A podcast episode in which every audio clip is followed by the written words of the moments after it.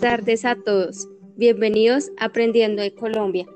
Hoy vamos a hablar sobre el bipartidismo. Tenemos con nosotros a una experta que nos ayudará a entender mejor el tema. Bienvenida. Buenas tardes a todos. Es un placer estar aquí. Para empezar, ¿podrías aclararnos a qué se refiere el concepto del bipartidismo?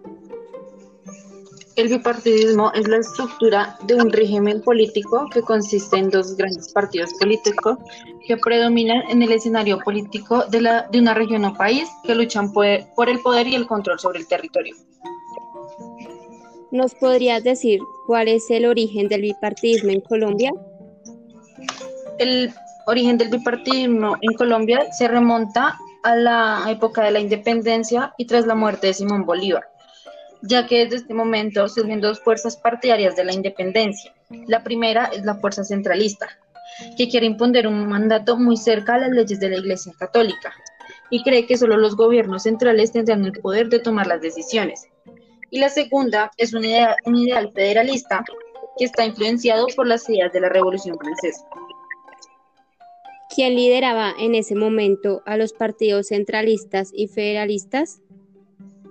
El partido central, centralista era encabezado por neo, neogranadino Antonio Nariño y por parte de los federalistas era Camilo Torres.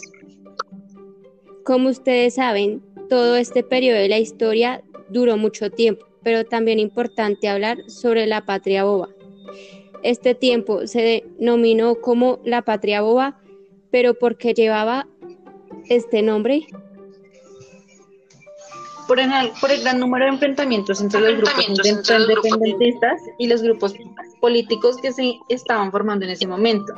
Y fue en 1823 cuando Antonio Nariño clasificó este periodo de la historia como la patria boba, ya que se refería de manera irónica al periodo comprendido entre la declaración de independencia y el comienzo de la reconquista española. Entonces, ¿cuándo nacen los partidos políticos tradicionales colombianos? Los partidos políticos tradicionales nacen alrededor del siglo XIX. El primero en aparecer es el Partido Liberal en 1848, ya que surge con los ideales del federalismo y se identifica con el color rojo. Y el segundo es el Conservador en 1849, quien sigue las ideas del centralismo y se identifican con el color azul lo que quiere decir que estos partidos políticos llevan más de 170 años de existencia. Sí, estos partidos políticos llevan más de 170 años presentes en nuestro país. Pero ¿quién se encargó de dar los fundamentos que rige a cada partido? Eh, los encargados por parte del Partido Conservador fueron José Caro y Mariano Espina, y por parte del Partido Liberal fue Ezequiel Rojas.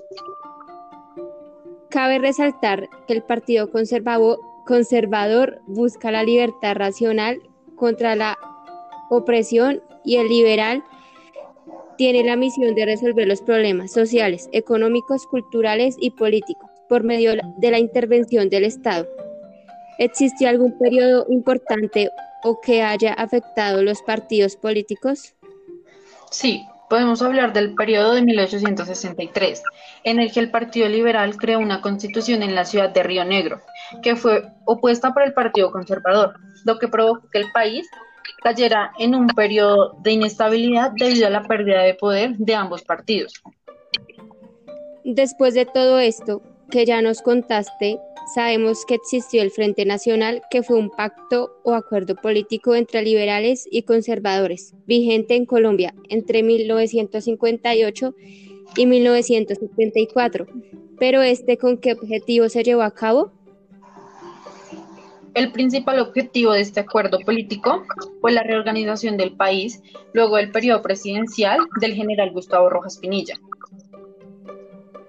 Para quienes no saben, Gustavo Rojas Pinilla fue un militar, ingeniero civil, político y presidente colombiano, que tras el golpe de Estado que le dio al presidente Laurano Gómez, ocupó la presidencia de Colombia. Su mandato se caracterizó por la realización de revelantes trabajos de infraestructura, gracias a obras como el Aeropuerto Internacional El Dorado, el Hospital Militar Central, la calle 26, el Centro Administrativo Nacional y el programa social Sendas. Además de que en su gobierno se inició el proceso de despolitización de la política, la traída del servicio de televisión al país y puso término a la segunda etapa de la época conocida como la violencia. Ahora nos podrías contar sobre, sobre el periodo colombiano que se dominó como la violencia. Sí, este periodo se caracterizó porque hubo confrontamientos entre el Partido Liberal y el Partido Conservador, que sin haberse declarado una guerra civil, se caracterizó por ser extremadamente violento. En este se vivieron actos de asesinatos, agresiones, persecuciones, se destruyó la propiedad privada y ocurrió terrorismo por los intereses debido a la política. Algo importante de este hecho de la historia es que hubo entre 113.000 y 3.000 muertos. ¿A qué se le contribuye como el detonante de este hecho de violencia? Los historiadores sitúan dos posibles causas. La primera, y la más conocida, es la muerte de Jorge Eliezer Gaitán, quien representaba al Partido Liberal y la mayoría de los intereses del pueblo. Y la segunda asegura que se inicia realmente con el retiro de Alfonso López Pumarejo en 1946, cuando éste se retira de la presidencia de la República. Pero como ya lo dije, la más aceptada por todos es la muerte de Jorge Luis Gaitán. Ya que mencionamos un personaje importante del Partido Liberal, ¿nos podrías mencionar algunos del Partido Conservador? Algunos personajes importantes del Partido Conservador que vale la pena mencionar pueden ser Mariano Espina, Miguel Antonio Caro, José Manuel Marroquín, Rafael Reyes, Marco Fidel Suárez, Mariano Espina, entre muchos otros. Hablemos un poco más sobre el Bogotazo. Como ya sabemos, una época de muchos disturbios y muertes en la capital colombiana. Como ya nos mencionaron, esto pudo ser el causante del periodo conocido como la violencia debido a la muerte de Jorge Eliezer Gaitán, pero que causó la muerte de este líder político. Jorge Eliezer Gaitán muere el 9 de abril de 1948 por un supuesto homicidio que se llevó a cabo con un arma de fuego. Esto lo que ocasionó fue abrir las puertas al conflicto armado en nuestro país, ya que después de su muerte se vivieron guerras entre liberales y conservadores, lo que provocó la creación de grupos armados en el país por parte de los que seguían al grupo liberal. ¿Cómo empezaron a financiarse estos grupos armados?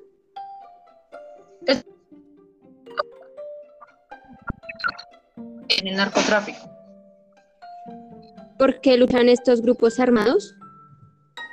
Estos grupos armados dicen que luchan por la falta de educación, la pobreza, la desigualdad, la inestabilidad económica, entre muchas otras causas. Actualmente, ¿qué ha hecho Colombia contra esto? Todo empieza a cambiar con la Constitución Política de 1991. Esta se encarga de establecer límites entre los grupos armados y el pueblo. Además, han surgido nuevos partidos políticos, como Alianza Verde, el Partido de la U, entre muchos otros. Eh, también podemos hablar del proceso de paz, que aunque no podemos decir que es completamente efectivo, sí ha logrado controlar un poco esta situación. Hacemos una pausa.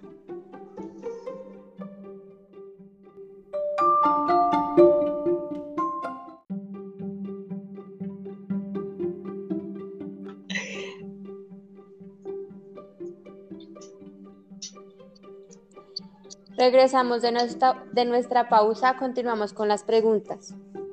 En el año de 1858, tras una causa de medicación entre los liberales modernos y conservadores nacionalistas, en la cual se destacó la imagen del general liberal Tomás Cipriano, se logró llegar a se logró un acuerdo político entre ambos partidos, el cual se desembocó en una nueva constitución que le daría al país el nombre de Confederación Granadina. Esto duró un periodo de cinco años. En 1863, los liberales retoman el poder, que le da el nombre de... Se le da el nombre de Estados Unidos de Colombia, lo que provoca la reacción de todos los conservadores históricos que desembocó al conflicto armado? El hecho de que el Partido Conservador ganara las elecciones presidenciales consecutivamente llevó a que militares liberales de los departamentos de Santander y Panamá se sublevaran contra el gobierno nacional, el cual tuvo fin en 1902.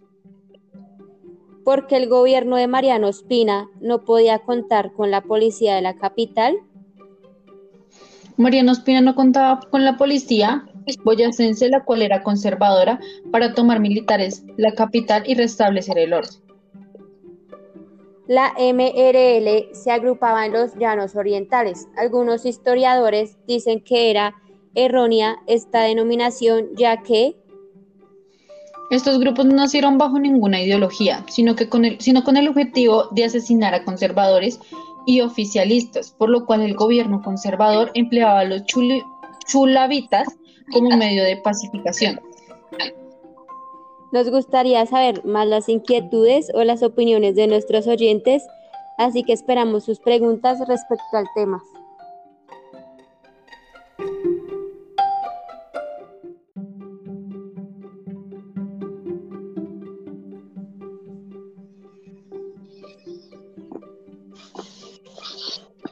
Han empezado a opinar nuestros oyentes. La primera pregunta es, ¿consideran ustedes el proceso de paz va a ser completamente efectivo? No hay forma de asegurar de que este vaya a ser completamente efectivo, puesto que este reúne muchos factores y no basta solamente en contener buenas intenciones y el deseo de que este acuerdo se cumpla. Debemos empezar por actuar e informarnos más sobre este acuerdo. ¿Crees que pueda ocurrir de nuevo una época tan violenta? No creo que un conflicto de tan grandes magnitudes, pero sí creo que sea posible que en algún momento el pueblo sienta la necesidad de demostrar su descontento con lo que está pasando, ya que muchas personas no creen en general a todo lo relacionado a la política. ¿De qué manera el bipartidismo nos afecta a todos? Siempre nos va a afectar a todos, ya que siempre queremos darle razón a alguien consideramos que alguien tiene más razón que otro. Y es por esto, y es esto lo que le da el poder al bipartidismo. ¿Qué opinas del bipartidismo?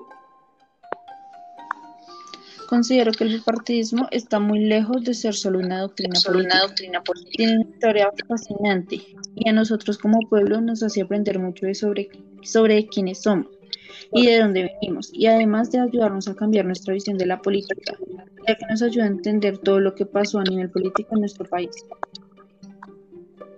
Estoy completamente de acuerdo, el aprender de nuestra historia nos ayuda a entender más sobre nuestro país.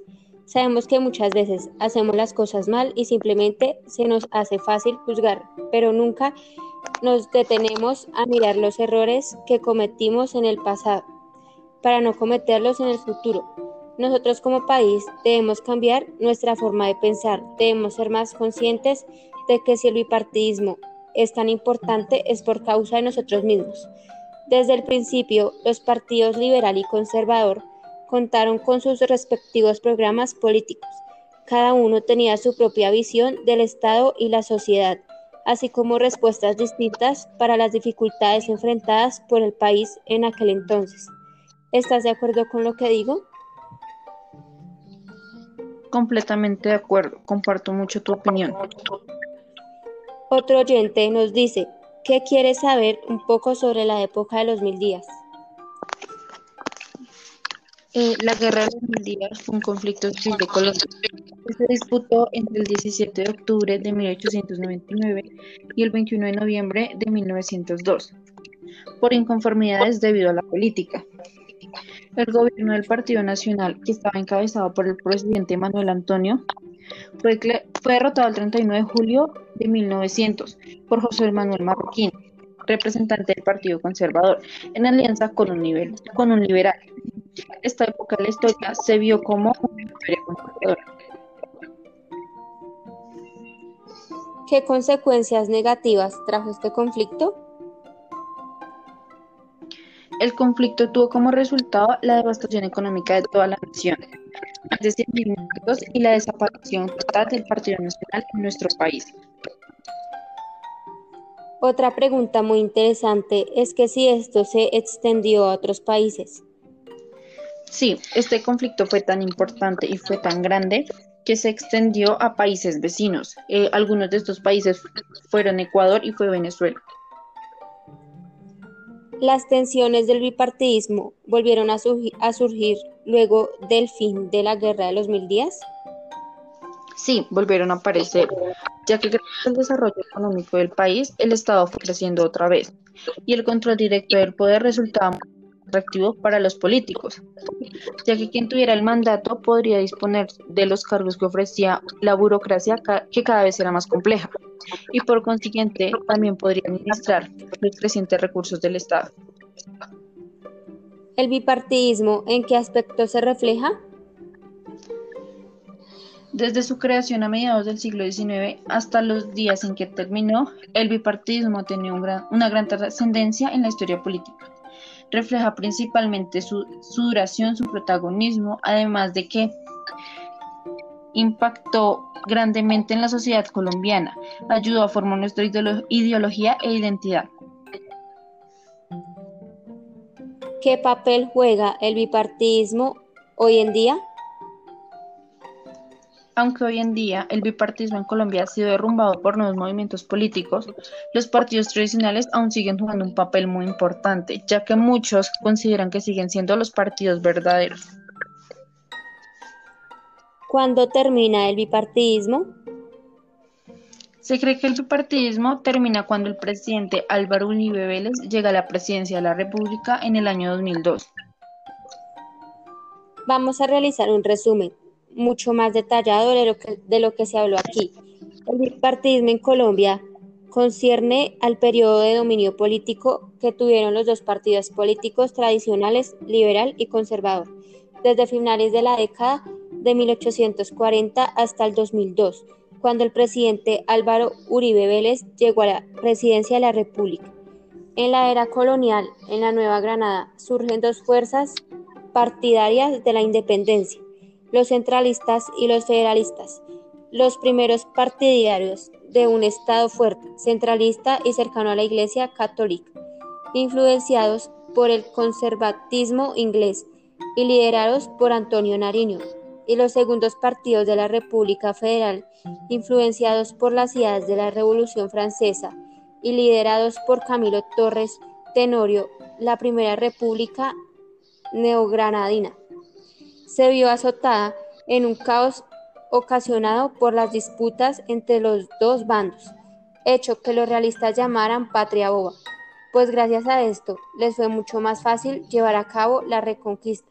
Luego de la independencia en el departamento de la Nueva Granada de la Gran Colombia, la política gira en torno a dos figuras, la del libertador Simón Bolívar y la del general Francisco de Paula Santander, Después de estos existieron muchos conflictos en el que el más representativo fue la Guerra de los Mil Días hasta el 9 de abril de 1948.